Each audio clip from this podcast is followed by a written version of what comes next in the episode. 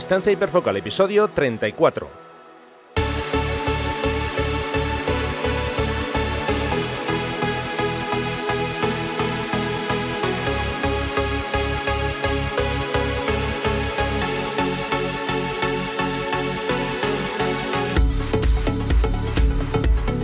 Hola, hola, hola, ¿qué tal? ¿Cómo estamos? Bienvenidos a un nuevo episodio de Distancia Hiperfocal, el podcast de fotografía de paisaje y viajes. Soy Rafa Irusta, fotógrafo especializado en fotografía de paisaje y un día más está conmigo Sandra Vallaure, fotógrafa, viajera y responsable del podcast Destinos y Faca. Hola Sandra, ¿qué tal? ¿Cómo estás? ¿Qué tal, Rafa? Pues nada, muy bien, aquí oliendo a incienso.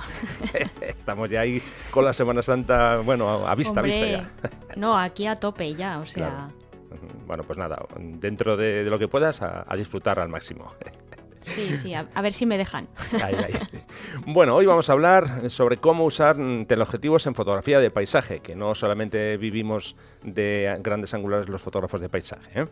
Eh, bueno, después también obviamente vamos a conocer en este caso a una nueva fotógrafa que nos va a traer Sandra, eso será un poquito más tarde. Antes eh, quiero recordaros que tenemos ya muy cerca el taller Costa Galicia los días 3, 4 y 5 de mayo. Si os apetece acompañarme, podéis consultar toda la información en rafairusta.com barra talleres. Repito, taller Costa Galicia los días 3, 4 y 5 de mayo.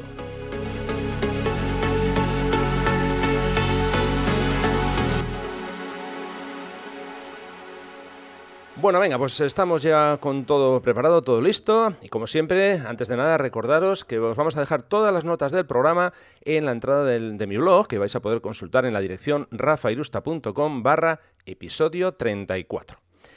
Bueno, Sandra, pues eh, si te parece, vamos a ponernos ya en marcha y vamos a hablar, como ya comentaba antes, sobre teleobjetivos en fotografía de paisaje. Parece que siempre, siempre, siempre relacionamos esta actividad de, la fotografía de paisaje con uso de grandes angulares. Así que, bueno, vamos a intentar mm, introduciros ahí ese pequeño gusanillo de, usar otro tipo de, focales que no sean solamente focales, focales angulares. ¿De acuerdo? Sí, venga, vamos. Bueno, pues eh, como digo, eh, siempre, siempre, casi siempre que le hablas a alguien de fotografía de paisaje, pues automáticamente él piensa en tengo que usar un angular. Bien, pero hay más cosas, hay más cosas. Eh, esta suele ser una pregunta además recurrente en, los talleres que imparto de alumnos que antes de venir me dicen, oye, es que tengo, yo qué sé, tengo un, un 300 o tengo un 400 y no sé si tengo que llevarlo para el taller porque a lo mejor no lo voy a usar. Eh, bueno, eh, por ejemplo, yo en Costa no, uso demasiado, digamos, los, los interobjetivos. Pero, por ejemplo, este mm, pasado, bueno, iba a decir este pasado fin de semana, no, hace ya dos fines de semana, en el último taller que hicimos en, Picos de Europa, ahí, por ejemplo, fue un taller mm, súper, súper dedicado al uso de, no solo de angular, sino también de, los teleobjetivos. Eh, vamos a daros hoy, como digo, unos pequeños consejos para que entendáis un poco mejor cómo lo usamos. Eh, bueno, si os parece, como digo, voy a dar una serie de, ideas eh, básicas. ¿no? Eh, bueno, lo primero, mm, nosotros tenemos generalmente un portfolio con imágenes. Digo, nosotros, cuando hablo de nosotros, mm, me identifico con todos los que hacemos paisajes. Entonces, como digo, tenemos un, bueno, pues un portfolio de imágenes que básicamente se centran en fotografías con gran angular, con grandes primeros planos que dominan básicamente la escena. Y eh, por qué no introducir eh, nuevas imágenes más impactantes con otros puntos de vista completamente diferentes. Eh, el uso de, un teleobjetivo nos va a ayudar además a contar historias de forma diferente con, nuestras fotografías. Van a complementar esas otras mm, fotografías que hagamos más pensando en, digamos, en, hacerlas, iba a decir casi casi a ras de, suelo. el uso de un, de un teleobjetivo, por ejemplo, a nivel de composición, nos va a permitir aislar o, en, eh, digamos, extraer elementos de, una escena principal en la que tenemos muchos más elementos. Esto obviamente nos va a abrir un, mundo de, grandes posibilidades y, de nuevas composiciones, que en muchos casos pueden resultar incluso más efectivas o más efectistas, podemos decir de las dos formas, eh, que las que hacemos con, un gran eh, angular. a ver, generalmente, cuando usamos un gran angular, lo que hacemos es intentar meter todo lo que podamos si tenemos un angular con una, focal de 16, pero podemos conseguir uno de 11, todavía mejor, ¿no? Porque dices, venga, venga, voy a meter más cosas, más rocas en primer plano, o más flores en primer plano, más árboles, más montaña, más cielo. Y bueno, pues eso en principio, como digo, bueno, puede estar bien, ¿no? Si por ejemplo tenemos un cielo dramático y podemos coger un máximo de cielo, genial. Eh, pero claro, como digo, a veces hay escenas más íntimas que podemos centrarnos en un detalle que puede ser incluso a veces mucho más llamativo y mucho más impactante, como comentaba antes, que cuando usamos un, gran angular. Eh, obviamente, al tener un ángulo de visión mucho más reducido, pues como si estuviéramos mirando con, un, prismático, eh, y debido, debido, también a las características ópticas de estos eh, objetivos, como digo, nos van a, permitir aislar, sacar de, esa gran escena una escena más pequeña. Yo a veces lo que, lo que suelo decir es que cuando estoy trabajando con un, con un teleobjetivo, lo que estoy haciendo es pequeñas fotos dentro de una gran escena. Es como, como cortar con una tijera un trocito, ¿no? Entonces, eh, bueno, en mi caso concreto, a mí me gusta, por ejemplo, mucho subir a lo alto de un valle y allí pasar tiempo y tiempo y tiempo buscando esas pequeñas porciones que quiero sacar, ¿no? Esas pequeñas fotos dentro de, la gran foto. ¿Por qué digo subir a un valle? Bueno, pues porque generalmente cuando tienes un punto de vista alto, tienes más, más facilidad a la hora de, como digo eso, de hacer una pequeña eh, extracción de una imagen de, una, una, vista mucho, mucho más mayor, o sea, mucho más grande, iba a decir mucho más mayor, mucho más grande que, que, tengamos delante. Eh, a mí, en mi caso concreto, es un ejercicio que me ayuda también, eso, como ya comentaba antes, a, digamos, a conseguir, a llevar a mi, a mi galería eh, unas imágenes diferentes, que en muchos casos, por ejemplo, cuando voy a visitar lugares que ya son muy conocidos o que ya he estado yo más veces, pues eh, eso me ayuda a, traer en mi tarjeta unas imágenes completamente nuevas de lugares ya conocidos que a, veces dices, bueno, pues no sé, eh, pensando ahora, por ejemplo, dices, vista de San Juan de Gaztelugache. Al final casi siempre nos hacemos una idea similar de cómo es, ¿no? Queremos sacar el islote desde un punto de vista eh, típico, o bien desde las escaleras de abajo, o bien desde el acceso del puente de abajo. Y bueno, ¿por qué no buscar otras imágenes diferentes? En este caso vamos a dejaros en las notas del, programa una imagen en la que se ve San Juan de, de desde otro punto de vista diferente aparte de eso, vais a ver que mm, la fotografía, eh, digamos que da una imagen diferente porque incluye una ola que está haciendo una especie de típico caracol que parece que la ola está superando en altura eh, lo que es el islote de San Juan de Gaztelugache, ¿no? Y dices, hombre, ¿cómo, ¿cómo va a ser eso si una ola no puede subir a tanta altura? Bueno, pues jugando un poco con la perspectiva y con el punto de vista, pues se consigue un efecto así como bastante, bastante llamativo, vamos. Eh, no sé cómo lo ves tú, para no hablar yo todo, si te parece, Sandra. Bueno, Uy, perdón, que me he quedado, como me he quedado tan, tan embobada escuchándote, mm, se me ha quedado la garganta seca. No, yo, yo quería hablar un poquito desde mi, desde mi perspectiva y mi punto de vista de, bueno, pues eso, totalmente eh, amateur desde el punto de vista de, fotografía de, paisaje y, y sobre todo hablar un poco de las dificultades a las que yo me enfrento siempre que tengo que fotografiar un, paisaje y, básicamente son dos. La primera, que ya has hablado de ella, es que tiendo a querer meter demasiadas cosas en el encuadre, porque al final un paisaje es bastante difícil de abarcar y bueno, siempre parece que es que siempre hay algo interesante, ¿no? Y que si no lo metes en el encuadre es como que no le, no, le haces justicia. Y precisamente eso enlaza con, con, mi segunda dificultad y es que yo he tenido la suerte de estar en sitios mm, absolutamente increíbles donde los paisajes pues poca, poco más que te abruman y te hacen sentir súper, súper pequeñita.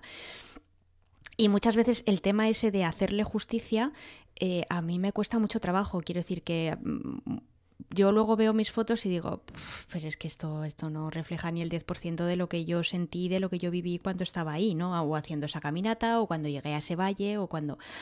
Entonces, ¿qué pasa? Que al final ese, ese ansia de querer meter, meter, meter, abrir, abrir, abrir, ¿no? Abrir foco para, eh, pues para meter un montón de elementos.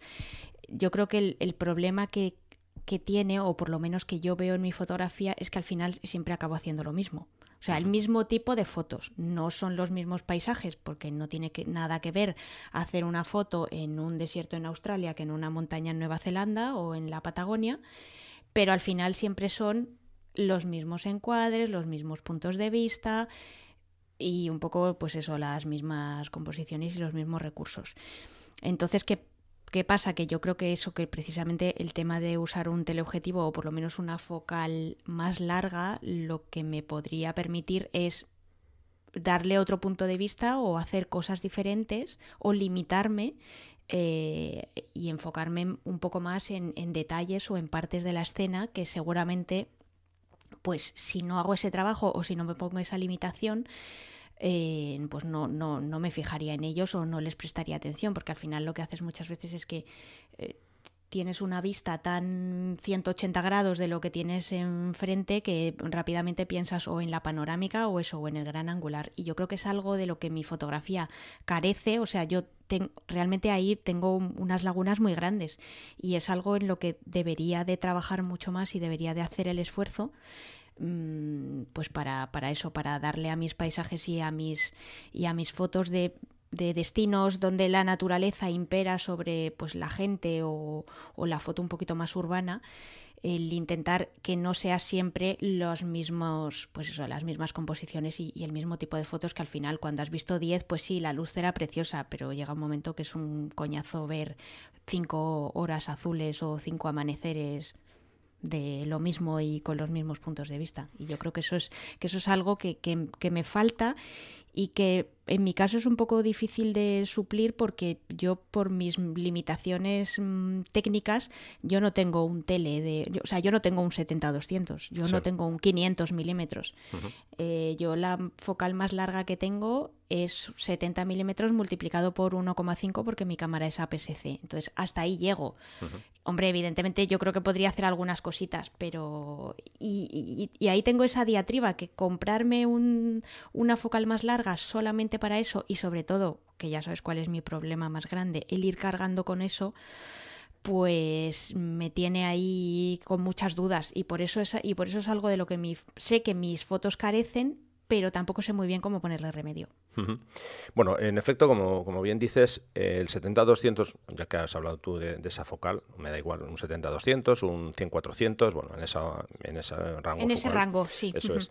A ver, eso mm, sin duda lo que va a hacer, como bien dices, es añadir eh, variedad a tu, a, eso, a tu galería de fotos, ¿no? Que no sea siempre esas, esas galerías de, de 24, o, hay gente, por ejemplo, que tiende mucho al gran angular y trabaja con 14, que, que todo eso tiene muchas cosas, todo con unos primeros planos muy, muy, muy, muy potentes que muchas veces se comen la foto. Y en efecto, si trabajas con una focal más larga, vas a tener una variedad mayor en tu, en tu, en tu portfolio. ¿no? Y sobre todo que te vas a poder eh, fijar, o, no fijar tú, sino hacer que el espectador se fije en detalles que en una toma tan grande se, se van a perder. ¿no? Esos momentos de, de, luz, yo que sé, que se dan, por ejemplo, en lo alto de, una montaña. Sí, vale, tú tienes un 16, lo haces con el 16, es lo que hay pero es que ese pequeño golpe de luz que le va a dar a un extremo, por ejemplo, de, la foto con una montaña iluminada, es que se, al final se pierde, se pierde ahí, ¿no? Se queda, bueno, está dentro de la foto, como digo, pero, pero es muy difícil que el espectador realmente se fije solamente en ese, en ese punto. Eh, claro, la pega que dices tú de llevar peso o no llevar peso, bueno, es indudable que si quieres llevar una focal eh, un poco más larga, bueno, peso, peso vas a tener. Ya dependerá de cada marca. Yo te puedo decir que, por ejemplo, en Canon hay un objetivo que para mí es una joya, que es el 70-200, eh, el, F4. Eh, no sabría decirte exactamente el peso que tiene, pero vamos, es súper, súper ligero, es muy pequeño y, vamos, si coges la versión sin estabilizar, es todavía más ligero. Y realmente es que parece, parece de juguete y la calidad es realmente brutal, ¿no? Si subes un poco más, como en mi caso ya te vas a un 100-400, pues bueno, el peso sí que, sí que aumenta, pero claro, te da muchísimo más, más, juego, ¿no? Em, claro, si no quieres ir cargada, pues bueno, esa es una, desventaja que, llevas ahí. Eh, con 70, como bien dices, sí que se pueden hacer cosas, o incluso si tuvieras em, hasta 105, digo porque suele ser una focal bastante habitual, los 24-105, por ejemplo, por ahí, ¿no? Eh, bueno, con 100-105 algo se puede hacer, pero incluso si, si, se pudiera un poco más, eh, yo desde luego lo ideal, lo que yo recomendaría sería un 70-200. Creo que para mí es el, el, objetivo, bueno, es el, digamos, el, el trío ¿no? mágico, ¿no? Que, siempre se ha dicho, 16-35, 24-70 y un 70-200 sería una, una combinación, digamos, ideal. Yo en mi caso tengo un 16-35, eh, eh, un 24-105 y un 100-400, con eso ya, ya completo. Bueno, y luego llevo también los duplicadores 1, 4 y 2X, que todavía me darían incluso todavía una, longitud mayor, ¿no? Pero vamos, que tampoco hay que llegar a esos eh, extremos. Bueno, si lo tienes, intentas darle, darle provecho y, ya, está, ¿no? Eh, tú has nombrado una palabra que dentro del uso de los, mm, de los hay que hacer, eh, digamos, hay que prestarle un poquito de atención. Has usado la palabra perspectiva y vamos a, hablar, y vamos a tocar precisamente ese tema, ¿no? Un par de ideas básicas de, sobre, la, perspectiva. A ver, ¿cómo afecta la perspectiva? Me refiero a, las imágenes que, hacemos. A ver, básicamente eh, la perspectiva viene determinada por la distancia que tiene nuestra cámara con respecto al sujeto que queremos fotografiar. Entonces, teniendo claro eso, vamos a establecer dos puntos, que son dos ideas muy importantes que nos van a, ayudar muchas veces a la hora de, porque hay gente que dice, es que no sé muy bien cuándo usar un, angular mm, exclusivamente o cuándo usar un teleobjetivo, porque ya partimos de que tenemos un teleobjetivo. Bueno, como digo, eh, tenemos que tener en cuenta que la perspectiva viene determinada, como digo, por la distancia que tenemos desde nuestra cámara hasta el sujeto que vamos a fotografiar. Entonces, hay que pensar una cosa, cuanto más nos acercamos a ese sujeto que queremos fotografiar, más grande mm, eh, vamos a verlo en nuestra composición. O sea, si yo estoy, tengo una composición, imagínate que tengo, bueno, en un primer plano hay un, grupo de flores, eh, después en plano medio hay unos árboles y al final hay una montaña, ¿vale? A medida que yo me vaya acercando a, ese sujeto, que vamos, vamos a, imaginarnos que es ese grupo de flores, Claro, eh, o, mejor dicho, vamos a, dar por hecho que el sujeto son los árboles intermedios. Vale, entonces a medida que yo me voy acercando, ¿qué pasa? Que ese grupo de flores, una vez que casi casi lo tengo en los pies, eh, se va a ver más grande que si yo me pongo más lejos. Creo que eso es algo que se entiende gráficamente bien, ¿no? De forma sencilla. Eh, insisto, cuando yo me voy acercando al sujeto, ese sujeto es cada vez más grande ante mis ojos. Vean. Y eh, a medida que nos vamos adentrando en, la escena que, queremos componer, vamos a ver que los objetos más cercanos van a aumentar de tamaño mucho más rápido que los objetos lejanos. El ejemplo que yo ponía del grupo de flores y unos árboles intermedios, a medida que yo me voy acercando, las flores se hacen más grandes mucho antes que los árboles que tengo en el plano medio. ¿Eso se entiende bien? Sí, sí, perfectamente. Vale, entonces, una vez que tenemos en cuenta esos dos puntos, voy a repasarlos una vez más. Cuanto más nos acercamos al sujeto, más grande lo vamos a ver en nuestra composición y cuanto más nos adentramos en nuestra escena, vamos a ver que los objetos más cercanos a nosotros, o sea, a nuestra cámara, van a aumentar de tamaño mucho más rápido que los objetos lejanos. Vale, como consecuencia de esto que yo estoy explicando, que me estoy enrollando aquí como una persiana, podemos decir que al usar un gran angular, la perspectiva se, digamos que se extiende por detrás del primer plano hasta el infinito, hasta las montañas que teníamos al fondo. Y por el contrario, si usamos un teleobjetivo, el, eh, digamos que lo que va a hacer es comprimir la escena y lo que vamos a hacer es eh, conseguir acercar ese primer plano al fondo de la escena. A ver, esto tiene que ver con que obviamente cuando yo voy a usar un objetivo, o sea, perdón, un teleobjetivo, obviamente me tengo que alejar de la escena, porque si no, no me va a caber entera la escena. Eso creo, creo, que es algo que tenemos que tener muy, muy en cuenta. ¿no? Si yo estoy muy cerca, pues obviamente no me, no me cabe en el encuadre, entonces uso el zoom, mm, de, digamos, que todos llevamos con nosotros, que son las piernas, me retiro hacia, hacia atrás y entonces ya puedo hacer la fotografía. Y como digo, en ese caso, eh, digamos que el plano del fondo casi casi va a ser el mismo plano que tenemos con, con, el frente. Eh, para esto yo suelo usar un ejemplo muy sencillo, que es, eh, imaginemos que nos vamos de safari y vamos en un, Land Rover, estamos haciendo un safari y de repente mm, nos aparece a 10 metros un, león y el león nos está mirando de frente.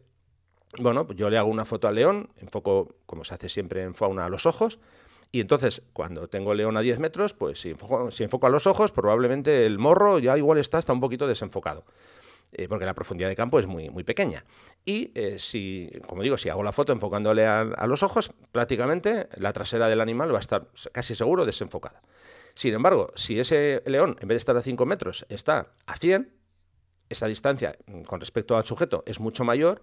¿Qué sucede? Que si yo le enfoco a los ojos, prácticamente va a salir enfocado todo el animal porque está mucho más lejos y el plano de los ojos y el plano de la trasera del, animal es prácticamente el mismo en función de la distancia que nosotros tenemos. No sé si esto se entiende eh, de forma sencilla. Sí, sí, sí que se entiende, sí. Vale, pues bueno, una vez que ya tenemos esa, esa idea clara y tenemos ya eh, un poco la, idea en la cabeza, pues vamos a ver un poco las ventajas que tenemos al usar un teleobjetivo en fotografía de paisaje. Con esto no, yo no quiero convencerte de que te compres un 70-200, solamente... No, sobre, sobre todo porque mientras estabas hablando he estado mirando el, el peso de, ese objetivo y en, es verdad que lo que dices tú que es bastante ligero porque pesa 710 gramos, pero para mí mm, eso ya es bastante. O sea, es para pensárselo. yo sé que tú eres un chicarrón del norte, fuerte, pero yo con mi metro 65 y, y mis 60 kilos de peso, pues un kilo más en la mochila es bastante. Bueno, yo aún así voy a dar, voy a, comentar algunas de las ventajas que yo le veo por si conseguimos convencer a alguien. Mm, bueno, igual me convences a mí, no se sabe. ¿eh? Igual al final de, igual el final del podcast te digo, oye Rafa, que, que estoy mirando aquí para Sony a ver si encuentro algo. no, y a veces sabes qué pasa, que hay gente que se compra, esto puede parecer una tontería, ¿eh? pero que se compran eh, algún objetivo que luego lo, dejan en casa en el cajón. No, es que pesa mucho, es que no sé muy bien cómo usarlo, es que me aburro con él, ¿no? Pues bueno. Yo voy a daros algunas ventajas que yo veo a la hora de, usar un teleobjetivo. Eh, vamos a empezar por, para mí, la básica y fundamental, que un, teleobjetivo a mí me ayuda mucho a simplificar la, escena que quiero fotografiar. Eh, a ver, no siempre hay que meter todos los elementos en, nuestro encuadre. Ya sé que en, algunas ocasiones queda bien, pero en fin, hay otras ocasiones en las que no. Eh, eso de menos es más suele funcionar muy bien, ¿no? Y a mí me ayuda a, eso, a, sacar pequeñas mm, escenas de una escena, de una escena mayor. Básicamente lo que hago es intentar buscar la, sencillez dentro de esa gran escena. Eh, bueno, el usar un teleobjetivo me permite comprimir elementos. Es un poco el ejemplo que os ponía antes, ¿no? Eh, con, este ejemplo también tiene que ver esa foto de la que antes os hablaba de una escena que se ve San Juan de Gazteluache con una ola que, aparece por delante. Esa la, vais a poder ver la, imagen en, las notas del, episodio que voy a publicar en el blog y con eso ya os vais a hacer un poquito una, idea. Eh, eso, a veces digamos que lo que queremos es que los, los elementos que tenemos más cerca de nosotros y los que están más lejos que prácticamente que, estén en ese mismo plano, que a veces incluso que tengan casi casi un, tamaño similar. No es que la ola tenga un tamaño igual al de San Juan de Gazteluache, de hecho, en la foto la ola parece mucho mayor que lo que, lo que es la, isla o el, islote de San Juan. ¿no? Eso, como digo, ya lo vais a ver en la, imagen. Eh, más cosas. Eh, cuando estamos haciendo fotografía de, paisaje, por ejemplo, y, tenemos unas ciertas condiciones meteorológicas, eh, bueno, pues un teleobjetivo nos puede ayudar, ¿no? A, hacer, por ejemplo, yo cuando, cuando estoy en, una localización y empieza a llover, la verdad que con el angular es un, es un rollo, tengo que andar quitando filtros o limpiándolos porque siempre se mojan y tal. Sin embargo, bueno, en esas ocasiones si mm, coloco el, el, el 100-400 en mi cámara, no tengo ningún problema. Le pongo el parasol, no uso filtros y, bueno, puedo estar trabajando de forma mucho más, mucho más cómoda, vamos. Aparte en esas ocasiones, por ejemplo, que se da, ya antes hacía referencia al taller de Picos de Europa, pues bueno, tuvimos momentos de incluso de, nieve también en una de las sesiones, pero bueno, esos momentos, como digo, que el sol se está colando por un hueco que hacen las nubes, en fin, ese momento de luz, ¿sabes? Que le da un, hmm. golpe a una, a una zona de la montaña. Celestial. Eso es, el rompimiento de gloria. pues, por ejemplo, en esos momentos puedes eh, usar el, el teleobjetivo para captar esa, esa pequeña porción, ¿no?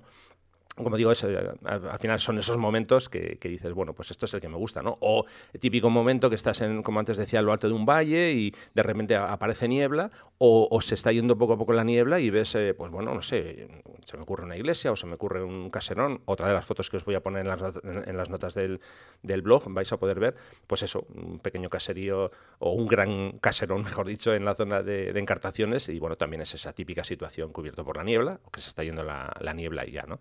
Esos momentos con un angular es que eso quedaría, quedaría perdido. O aparte que, claro, no podrías llegar a, esas eh, distancias que consigues con un teleobjetivo. Eh, bueno, básicamente el, el, objetivo, a veces, el objetivo que queremos fotografiar está tan lejos que es que con un, con un angular, como digo, es que no llegaríamos ahí. En fin, es que se quedaría perdido en, en nuestro encuadre. Bueno, pues para eso tienes, el, en este caso, el, el teleobjetivo. Le pones en el máximo zoom que tengas, bueno, máximo zoom si lo tienes demasiado lejos o si no vas ajustando y, ya digo que, que, bueno, ahí le sacas, le puedes sacar mucho, mucho provecho. Eh, más cosas. Eh, bueno, ya esto es una referencia a lo que ya hacía antes. Me permite, a, lo que decía antes, perdón, me permite aislar elementos que yo en una situación normal no los vería como principales y sin embargo, al usar un teleobjetivo, pues ya toman el, digamos, el poder de la escena y ya pasan a ser elementos principales para, mis imágenes. Me permite, por supuesto, hacer eh, tomas de escenas íntimas. A ver, siempre estamos obsesionados con la buena luz, ¿no? Ah, me voy a levantar pronto porque quiero la mejor luz del mundo, o me voy a eh, ir a hacer un atardecer porque quiero esa luz súper cálida. Ya, pero a veces no, no, hay eso. Bueno, pues mm, porque no usas el teleobjetivo para intentar hacer escenas íntimas en, en, las que no vas a depender tanto de esa luz mágica y maravillosa que, a todos nos, gustaría. Como en este caso, eh, cuando salimos a hacer fotografía de paisaje, la naturaleza es la que manda, nosotros no tenemos ningún control ahí. Bueno, pues nada, ponemos el teleobjetivo, como digo, y vamos buscando esos pequeños detalles, esas pequeñas escenas que tenemos mucho, mucho más cerca. ¿no? Eh, bueno, esto a veces es, hay gente que dirá, ya es que solo hago con, un objetivo macro. Bueno, ya, pero si no quieres llevar la mochila, además de un teleobjetivo, un macro, imagínate que te digo a ti que te tienes que comprar un 70-200 y además un macro, pues directamente me vas a mandar de paseo. Hombre, te digo ya que el macro no. El teleobjetivo me lo puedo pensar. El macro, o sea, para mí sería una inversión a la que yo no, no creo que le sacara mucho rendimiento, ah, la verdad. A eso me refería. Claro, claro, por eso yo soy mm. el, ejemplo perfecto. Oye, una cosita antes de, antes de que no sé si vas a cambiar de tema, pero es que quería hacer una, un rebobinar un pelín sobre el tema de la perspectiva, porque no sé si tienes alguna algún contenido al respecto o, tienes algún tipo de artículo en, en, tu blog sobre el que mencionas pues eh, de lo que has estado hablando antes, ¿no? De eh, cómo la focal determina el tamaño de tu sujeto en la foto y también la ubicación de, disparo. Y hay un tipo de fotos que últimamente se ha puesto muy de moda y de las cuales mm, no hemos hablado y no recuerdo yo haber visto ninguna en tus galerías y son las famosas superlunas. Eh, no, básicamente a mí es que las superlunas me pillan un poquito lejos y no, no, tengo ninguna imagen de las superlunas, pero ese es un ejemplo claro que, ilustra lo que estábamos hablando de, la perspectiva, ¿no? Que cuanto para, hacer ese tipo de fotografías, claro, tú te tienes que poner muy lejos para que el tamaño de la luna sea, digamos, casi casi similar al tamaño de las, de las torres de, de Madrid, que es a las que te refieres, supongo. Sí, bueno, las Torres de Madrid o cualquier otro sujeto interesante, yo que sé, que pueda ser un otro tipo de, rascacielos en otra ciudad o otro tipo de monumento o yo que sé. Y, te preguntaba lo del contenido en el blog porque me ha venido a la mente, eh, como tal y como lo estabas contando y lo estabas explicando, que había quedado muy bien, pero si alguien quiere alguna referencia más y leer una pues digamos una explicación por escrito y, quiere detenerse y eh, escribir notas o lo que sea, hay un artículo en la, en la web de Photopills que se llama Siete trucos para que la próxima superluna brille en tus fotos, que es verdad que está enfocado en el tema de la superluna, pero que nos puede servir eh, desde un punto de vista más genérico y aunque se, se usa este ejemplo, pero para aprender todos, esta, todos estos conceptos de compresión de planos, cómo influye la focal que vas a usar y cómo influye también la ubicación en la que eh, tú te vas a posicionar para, para hacer este tipo de fotos. Claro, perfecto. Nada, pues os vamos a dejar el, enlace también para que le podáis echar un, vistazo. Es muy, muy interesante. Vamos.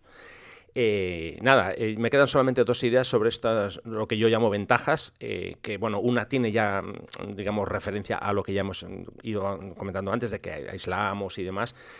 sobre todo yo lo uso mucho para intentar ordenar ese caos que a veces se genera, que tienes 250 cosas que quieres meter dentro. Claro, es que eso, era lo que yo, a eso era lo que yo me refería con, con, mi, con el, mi problema en mis fotos que al final pues peco de eso, de que en mis fotos muchas veces no existe ese menos es más, porque no, no hay menos, es todo ahí un batiburrillo. Uh, Al mogollón. Sí, sí, sí. Y luego, bueno, ya, finalmente, como una de las ventajas que, yo quiero destacar, porque es que yo este tipo de, escenas me gusta mucho buscar, que es eh, buscar escenas que tengan patrones, ¿no? vuelvo otra vez a, eso, a ese punto al que yo suelo subir, que es lo alto de un valle, por ejemplo, o lo alto de una montaña, o una pequeña colina, y desde ahí eh, bueno, te colocas con el teleobjetivo y vas buscando, pues, pueden ser patrones desde un bosque, desde, eh, no sé, una zona que esté, que esté yo qué sé, que eh, una plantación, de, en fin, que a veces eso son simplemente líneas y bueno, tú ahí puedes jugar con la composición, puedes hacer que sean diagonales, que sean líneas verticales, horizontales y bueno, pues es un ejercicio que a mí me gusta, me gusta mucho hacer, ¿no? Al final son, eso, pequeños patrones o a veces grandes patrones que te encuentras en, la naturaleza que están dentro de, un, de una escena mucho mayor y con el teleobjetivo tú puedes eh, aislarlas y puedes centrarte más en esos, en esos pequeños puntos. Mm, qué guay, porque además, qué guay, porque además eso no solo te centra desde el punto de vista del encuadre, sino que también por el efecto de la compresión, digamos que les da, me imagino que les dará un efecto como más geométrico, ¿no? Eso es, correcto. Qué guay. Qué guay, qué guay. Bueno, y ya finalmente, para, para terminar con, con, todo este tema, os voy a dar cinco consejos que se me ocurren así. A... Bueno, no sé si tú quieres comentar algo de lo que hemos hablado y si no, voy con estos cinco consejos. No, no, ve, adelante, adelante. Bueno, eh, a ver, son cinco consejos rápidos. ¿eh? A ver, en primer lugar, eh, ubicación. Como ya os he comentado, los lugares elevados para mí son los que mejor funcionan. Puedes también hacer tomas desde un punto bajo hacia un punto alto, pero bueno, a mí me gusta más eh, usar un punto de vista mucho más alto porque, bueno, tengo dominas más en, ciertas, eh, en ciertas localizaciones tienes incluso hasta una vista de, 360 eh, grados, ¿no? que puedes pasarte allí rato y rato y rato. Bueno, consejos sobre la profundidad de campo. Eh, bueno, obviamente en profundidad, o sea, perdón, en, profundidad de campo, de, de fotografía de paisaje, tendemos a maximizar esta profundidad, ¿no? Todo enfocado. Venga, F11, F16, venga, desde el principio hasta el final que todos esté enfocado.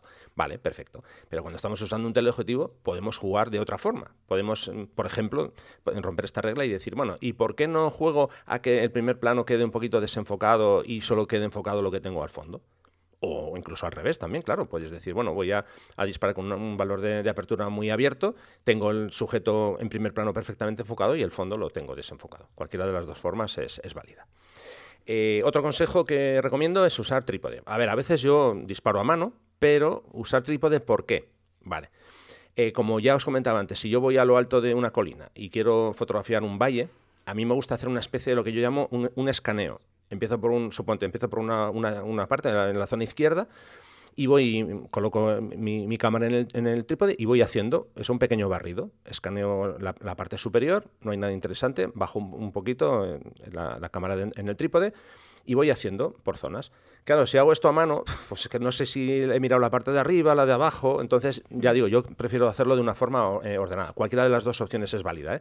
pero a mí me gusta más mm, llevar ese, ese, cierto orden.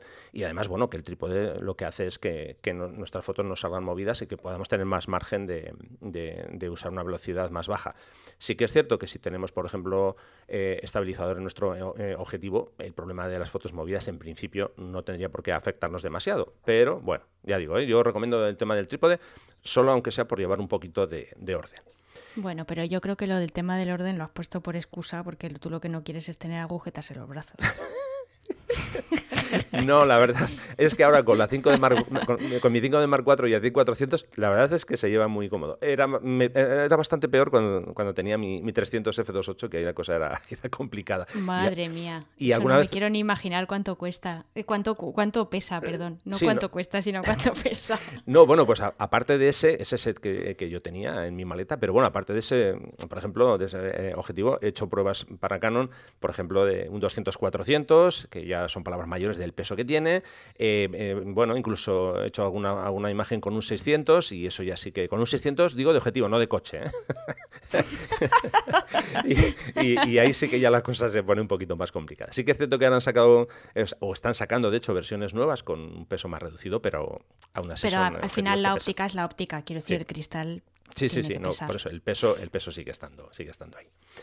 Eh, otro consejo más eh, sería o bien usar cable disparador o bien usar el, temporizador de dos segundos. Cualquiera de, los dos, eh, de, los, dos elementos es perfectamente válido. Me da igual el de dos. Bueno, hay gente que usa el de 10 porque dice, no, no, así me aseguro que no se va a mover nada. Bueno, yo ya digo, yo bien cable disparador o el temporizador de dos segundos, con eso vale.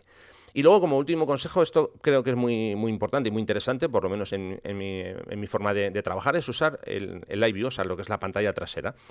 ¿Por qué? Porque con la pantalla trasera tenemos la opción de ampliar al máximo. En el caso de Canon puedes poner máximo 10x, y bueno, ahí sí que vas a poder hacer un escaneo perfecto y eso además te, va, te, permite el, hacer un enfoque de, mucha, o sea, mucha más eh, precisión que la que vas a poder hacer a través del, visor.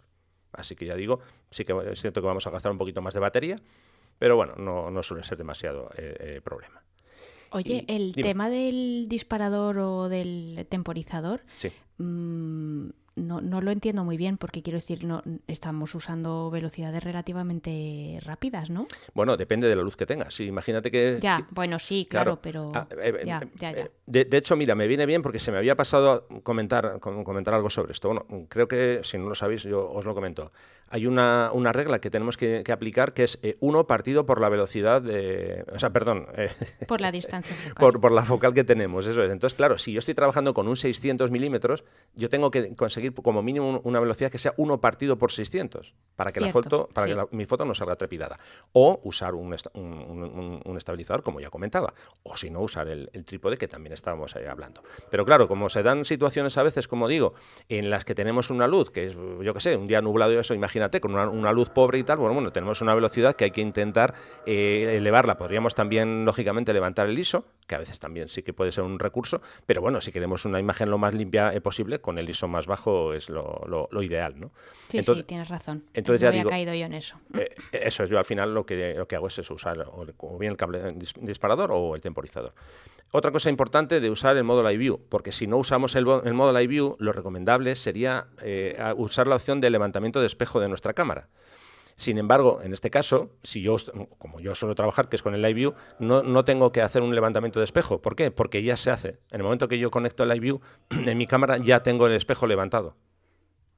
Esto no sé si si, si lo, lo, sabías, si lo tenías controlado, pero es un, detalle a tener en cuenta. Sí, yo eso sí que lo sabía de, de, cuando usaba reflex. Claro, ahora ya como desde hace cuatro años pues uso sin espejo, ya no tengo ese, no, tengo ese problema. Pero, pero sí, sí que lo sabía, porque de hecho tú en el momento en el que eh, pulsas el botón del Live View ya oyes como el espejo hace clac, se levanta y, y, no, se vuelve a, no se vuelve a poner en, en su sitio, sino que mientras estás usando el, el Live View ya o sea, está el espejo levantado. Correcto. Tú, como eres una, una usuaria de cámara moderna, perfecto. Yo, como soy todavía de, las cámaras anticuadas que tienen espejo y estas cosas. no, pero está bien porque así contamos las dos cosas, ¿sabes? y depende de el oyente, depende del sistema que tenga, pues, pues bueno, le contamos las dos cosas. Eso es correcto. bueno, pues esto ha sido un poco, digamos, una eh, aproximación al uso de, de, los teleobjetivos en fotografía de paisaje. Si tenéis alguna duda o queréis hacer alguna consulta, bueno, ya sabéis que podéis hacerlo en los comentarios del blog o, bueno, por, cualquiera de los otros medios que podéis conectar con nosotros, que después os lo va a comentar Sandra. Y nada, si os parece, vamos a continuar adelante con los contenidos, ¿de acuerdo? Venga, vamos.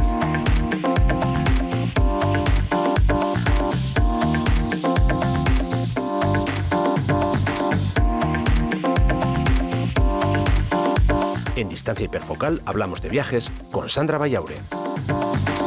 Pues vamos a ello y hoy nos toca no fotógrafo destacado, sino fotógrafa destacada. Así que cuando quieras, Sandra, es tu turno para que nos acerques la, trayectoria y el trabajo de, la fotógrafa de hoy. Adelante. Es difícil encontrar, eh, por desgracia, perfiles de mujeres interesantes en el mundo de la fotografía, no porque no los haya, sino porque, bueno, pues como en otras tantas facetas de la vida, pues somos minoría, pero muy, muy minoría. Entonces, bueno, pues es de, lo, de los 34 fotógrafos que llevo ya recomendados, esta es la tercera, por desgracia, ya me gustaría que hubiera más.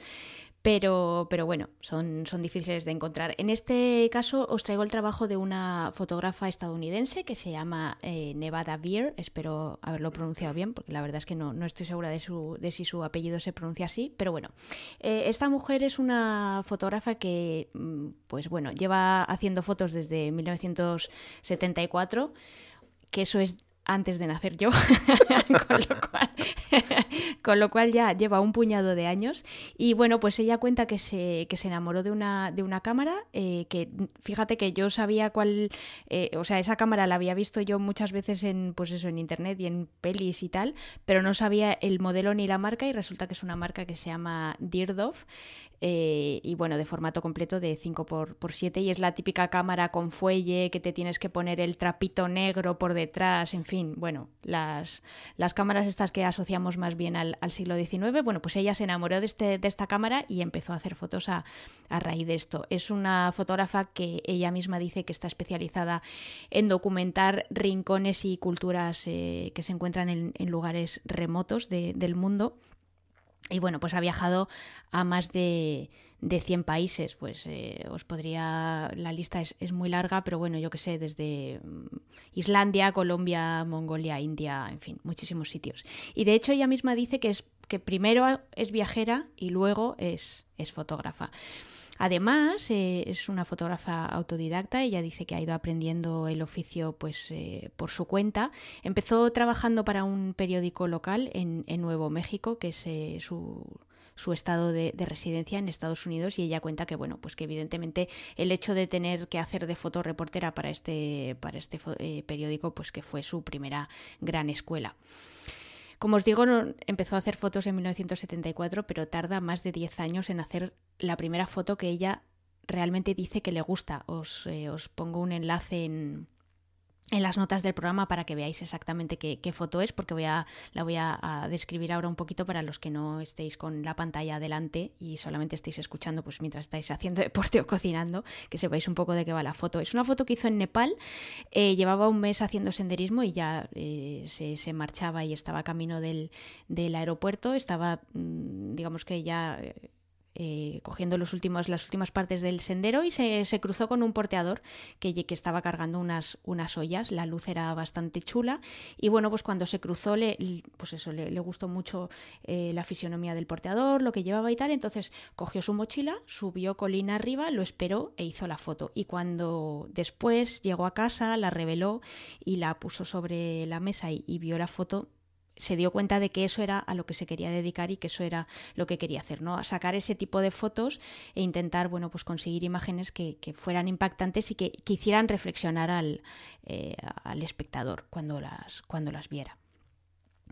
Otra, otras cosas que, quería destacar de ella y que he ido leyendo pues eh, mientras me, me he documentado para, para, esta sección es que ella dice que a la hora de trabajar eh, para ella es un desafío superarse a, sí misma, ¿no? Y que, y que a pesar de que lleva más de 40 años haciendo fotografías, pues eh, bueno, pues nunca ha dejado de, eh, de, trabajar para que su visión y su ojo fotográfico sean, sean cada vez mejores. Y hay una cosa muy interesante que, que le he leído también en una entrevista que me gustaría compartir con vosotros, y es que ella dice que para ella una gran foto tiene que tener al menos dos de estos ingredientes, que son color, luz, algún tipo de acción eh, pues ya sea eh, una acción que, que, sea muy potente visualmente o que sea más bien sutil y o, perdón, una, una composición que sea fuerte y que, y que tenga un cierto, un cierto impacto. Lo que pasa es que ella dice que bueno que la parte emocional también juega un, una digamos que es un factor muy eh, muy importante y que no solamente esos ingredientes son suficientes sino que también la foto tiene que tener un mensaje y que tiene que despertar algo en el en, el espectador. Cuando le echéis un vistazo a, su galería de, fotos y veáis eh, pues eh, no solo los sitios que ha fotografiado sino cómo los ha fotografiado veréis que es una persona que precisamente eh, hace una de las cosas que, de las que hemos estado hablando hoy en el, episodio, que es disparar desde distintos puntos de vista y usar diferentes focales. A ella le gustan mucho las, las focales cortas y sobre todo los objetivos muy luminosos, pero veréis que hay un poco de todo dentro de su fotografía y es una persona a la que le gusta salir de su zona de confort, enfrentarse a diferentes escenas e intentar eh, pues captarlas de la forma más íntima posible para que bueno pues que sean lo más auténticas y lo más realistas posibles pero también al mismo tiempo las, más, originales ¿no? y luego bueno pues que también trabaja mucho todos los elementos que están dentro del encuadre y que cada cosa que está dentro del encuadre tenga su importancia y que haya un porqué. Es decir, que no le gusta meter cosas solamente por meter, que esa es también otra de las cosas que hemos estado hablando a lo largo de este episodio y, con las que yo pues muchas veces tengo dificultades, ¿no? Que a veces de repente cuando ya he hecho la foto veo y digo, ostras, ¿y esto por qué lo he metido? ¿no? Pero bueno, eh, ella evidentemente me lleva mucha más ventaja y, yo creo que es alguien eh, de quien se puede aprender mucho viendo sus fotos y, siguiendo su trayectoria y, merece la pena pues eh, echar un vistazo a su, a su trabajo y, ver pues cómo ha ido fotografiando el mundo a lo largo de todos estos años. Eh, desde luego estoy totalmente de acuerdo en eso que dice que hacen falta esos dos, eh, o mejor dicho, dos de esos eh, cuatro, cuatro ingredientes que tú has nombrado, color, luz, acción o composición. Y como digo, estoy totalmente de acuerdo con eso. Y luego, por supuesto, con la última idea que dice que lo fundamental es que la imagen tenga un impacto emocional. Eso también, también estoy totalmente de acuerdo.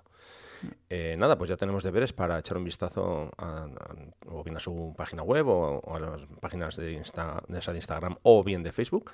Así que nada, lo, dejamos pendiente. Mm, venga, vamos a continuar y, por supuesto muchas gracias por acercarnos el trabajo de, Nevada.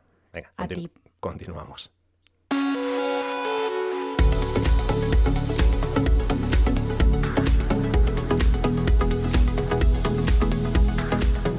Bueno, bueno, bueno, bueno, Sandra, pues nada, eh, ya estamos casi casi en el, en el, punto final. Antes de nada, a mí me gustaría pedir disculpas porque a lo mejor en algún momento de, del episodio de hoy escucháis algún ruido extraño. Nada, no, no, no son cosas raras, no, no, no. Simplemente pues eh, algún ruido que se ha podido colar por el micrófono. Así que bueno, pido Problemas del directo. Sí, sí, estas son las cosas que pasan. O sea que ya como digo, eh, os pedimos disculpas. Y bueno, por mi parte, cuando quieras te puedes ir despidiendo, Sandra. Adelante. Bueno, pues yo me voy a eh, despedir de la persona de la taladradora y aparte también de, todos, de todo el resto de, los oyentes. Eh, pues nada, diciéndoles que como siempre, que si tienen cualquier duda, cualquier comentario cualquier sugerencia, que lo pueden hacer a través de los comentarios eh, del blog, donde vas a publicar las notas de este episodio y también a través de las redes sociales. En tu caso, contactándote a través de Instagram, siguiendo tu usuario Rafa Irusta o en Twitter, que también eres Rafa Irusta, y en mi caso solamente en Twitter, eh, que mi usuario es Vayausa, V-A-2-L-A-U-S-A. perfecto. ¿Cuánto daño hace el bricolaje a esta sociedad? Sobre todo cuando se practica mal. Exactamente. Bueno, en fin. Eh, nada, que igual esta es una broma interna que vosotros no entendéis, lo de los ruidos viene por ahí, porque, en fin, que, se están colando diferentes ruidos por el micrófono. Bueno, venga, que no nos vamos a enrollar más.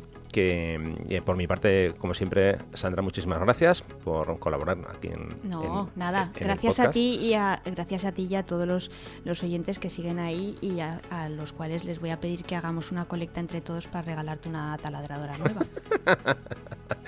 por cierto, que, bueno, no sé qué ha pasado con el último episodio, que, que bueno, que ha sido hasta la fecha el más descargado con muchísima diferencia que muchísimas gracias a, todos los que estáis ahí al otro lado escuchándonos. Vamos a seguir aquí dando guerra y bueno, intentando aportar contenidos que sean de, interés para vosotros. Y nada, eh, lo dicho, que en 15 días nos escuchamos, Sandra. Así que venga, intenta disfrutar estas dos semanas que, que tienes por delante y nos escuchamos nada, en breve. ¿De acuerdo? Vale, estupendo. Ya, ya, la siguiente voy encargando los tapones. Venga, un abrazo. un abrazo.